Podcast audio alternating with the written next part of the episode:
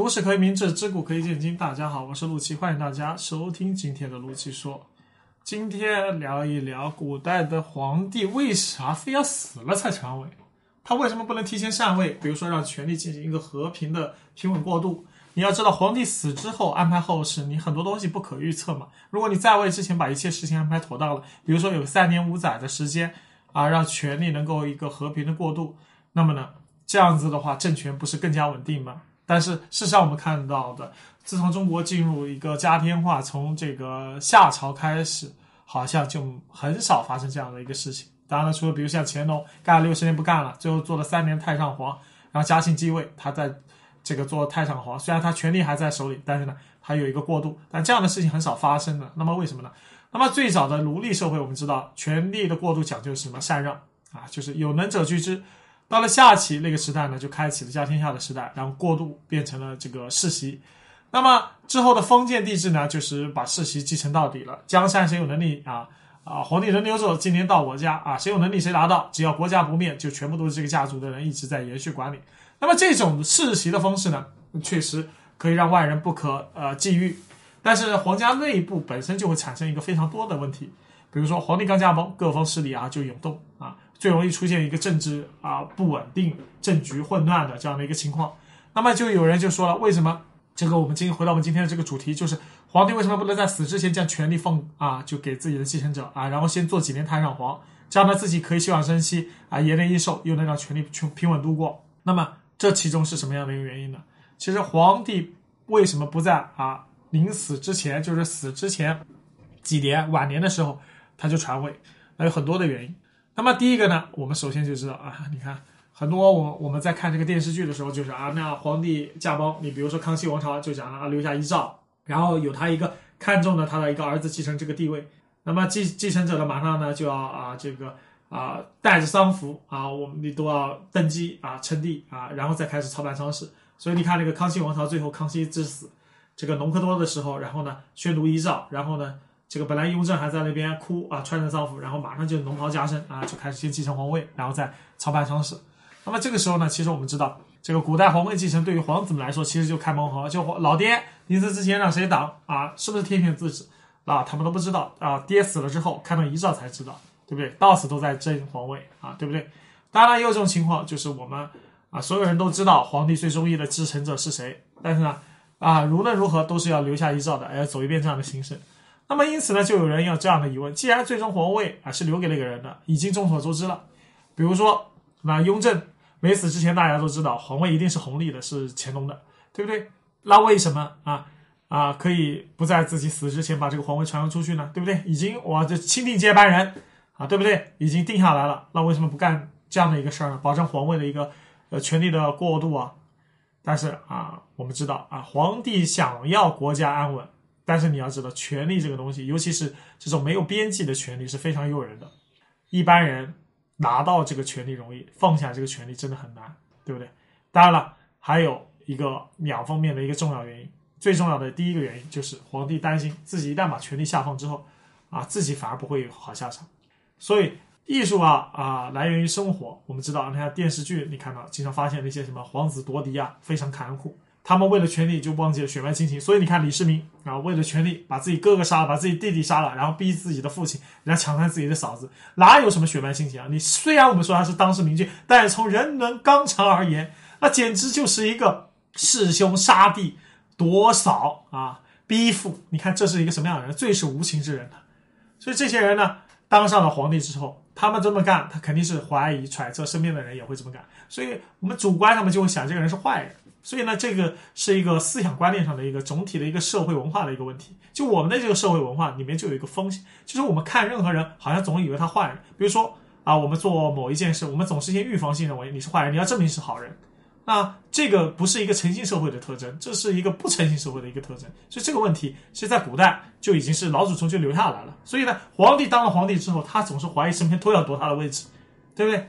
所以呢，他想尽办法就把他们屠杀殆尽啊！所以说宁愿错杀不可放过。所以你看看这个明太祖朱元璋、胡惟庸、南狱啊，这些造谋反大案的时候，都千年圣果，两万多人。把包括太平天国，我们之前有讲太平天国，太平天国洪秀全、天津事变、东王杨秀清，后面这个韦昌辉，你看看杀了多少人啊，对不对？北王韦昌辉杀了多少人？千年也胜过十几万人呢，把整个太平天国的最精锐的力量都杀了光了。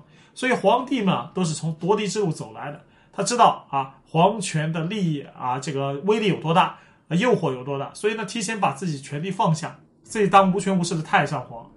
那么继位的皇帝是否是也知道自己的心思？会不会让他自己安度晚年？会不会说他刚退位，皇帝就把他给除掉，或者把他身边人都除掉？所以这一切都是未知的。第二个呢，其实权力啊，给自己的继承人确实可以保证权力平稳度过，但是你要知道，就是你在当上太平天国的这个啊，当上太太上皇的这个前一位皇帝，你得有这样的一个心态才行。谁能保证啊？比如说你当了太上皇，你刚当啊，可能皇帝还尊重你。比如说你你当了十年，你还是太上皇，你还没死，那你会不会有落差？对不对？你之前万人拥簇，你在台上万人拥簇啊，个个都喊。皇武皇万岁，武皇万岁，大家都要听你的。下来之后，你只剩一个太上皇，对不对？你命人做事不行了。就是说，当啊在位的时候权力大，你下位了，现在也是。你看现在的很多官员也是的，你在位的时候大家都听你的，你一下位谁还理你，对不对？所以他遇到这种情况，你看太太上皇肯定是不甘心的。所以你看李隆基他退位啊，被迫退位，安这个安史之乱被迫退位之后，他就是不甘寂寞，他还想要他成了太上皇，想要重新拿回权力，但是最后的结果是。他身边的高力士都被清除掉了，对不对？让他身边五人最后非常凄凉悲惨的一个下场，在痛苦中死去。所以权力这种东西，一旦让渡出去，你再想拿回来，可能性是没有的。那么一旦发生僵持，那么太上皇往往会很惨。那么也也有可能太上皇夺位了，比如明朝，对不对？这个明朝就发生这样的事儿，对不对？哥哥和弟弟啊，最后的结果就是什么啊？哥哥又谋朝太上皇谋朝篡位成功了，但弟弟最后也很惨，对不对？所以会发生一些血腥惨案。还有一个呢？这个一朝天子一朝臣呢，对不对？皇位一禅让，对不对？权力下放，朝臣也要更换的，对不对？我用我的人，你用你的人，你用你的手下，到我来了，我就要把全部换一遍。你看现在的各世界各国都是一样的，不管是民民主政治，还是啊这个其他的这种体制，君主立宪体制，都是谁当皇帝，谁当政者，他就用自己的人，别人通通都要换掉，对不对？美国你看你是共和党一上位，对不对？就用共和党的人，民主党人上位用民主党人，拜登上位用拜登人，特朗普上位用特朗普的人，所以这些形成了一个新的权力集体，巩固自己的一个皇权。所以太上皇啊，成为太上皇之后，你这样子的一个啊，整个的一个权力集体都要被解构。那么解构的话，心腹之人都不是自己，你最后可能就是打入冷宫啊，在一个宫殿里自己当自己的这个太上皇，可能给你安排几个婢女，安排几个妃子啊，你就是你的人生可能就是面对着余生只面对这十几人，连自由都没有了。所以这是非常可怕的一件事，太所以这些皇帝肯定是不愿意心甘情愿去放权，然后呢对权力没所学。当然了，除了个别的，你确实这个王朝已经不行了。你看看这个北宋的时候啊，就出现了这样的一个情况，对不对？北宋的时候，宋徽宗他就把皇位让给自己儿子，为什么？金朝打过来了，他不想他应付不了，所以让儿子去打，他就想做逍遥皇帝啊。可是结果呢，父子俩都被抓起来啊，宋徽徽钦之。宋徽宗、宋钦宗都被抓起来，最后的结果就是啊一团糟，对不对？所以呢，当然有一些一开始乐意上位，到了后期他也不见得乐意了。刚刚说李隆基就是这样的情况，尤其看到自己心腹被逐个替换，权力集团被瓦解，所以很多皇帝这里面就会有很多事儿。所以老皇帝和新皇帝之间产生间隙啊，然后呢，在权力之间产生斗争，然后呢，可能是皇帝之间啊这个父子反目啊，可能会造成更多的杀戮。所以呢，皇帝想要去这个这个。这个退位啊，去在临死死死亡之前退位很难的。比如你看啊，最有名的就历史上的乾隆和嘉庆叫二圣临朝。那么乾隆皇帝明明退居二线，仍然紧坐着权力；嘉庆皇帝明明是已经是皇帝，但是还要看乾隆的脸色，而且呢还要看这个和珅的脸色，所以做皇帝憋屈，对乾隆肯定不满。那么就是因为这种事，所以嘉庆啊，在乾隆一死之后，马上就。还没等乾隆啊，这个大殿办完，丧礼办完，他就把和珅家给抄了。和珅也是自尽而死，随先帝而去。那么和珅死之后啊，乾隆也驾崩了，马上就在朝廷之中把自己最信任的全部安排，把乾隆安排的人通通换掉。所以他建立一个新的王朝，成为一个他自己属于他自己这个嘉庆王朝的一个新的主人。所以这个嘉庆皇帝，你看最后啊，你看他就做的非常决绝。当然，光绪当时也想这么干，但是结果有一个慈禧压着，始终干不了。所以你看看，根本不可能。要么就是你慈禧作为一个摄政太后，你不让权，你就打倒皇帝；要么就是你皇帝翻身了，马上就清除旧臣。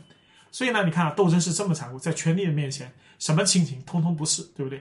你是太上皇，那你就完了，对不对？你看李渊做了太上皇逊位之后，他就没有了，过几年就死了，对不对？这很现实的问题。所以权力不能让渡，让渡权力得得抓到手，抓到死为止，对不对？一旦你放下，你很可能被成为权力的第一个牺牲者。好了，今天就讲到这里，我是陆西，感谢大家收听，咱们下回再会。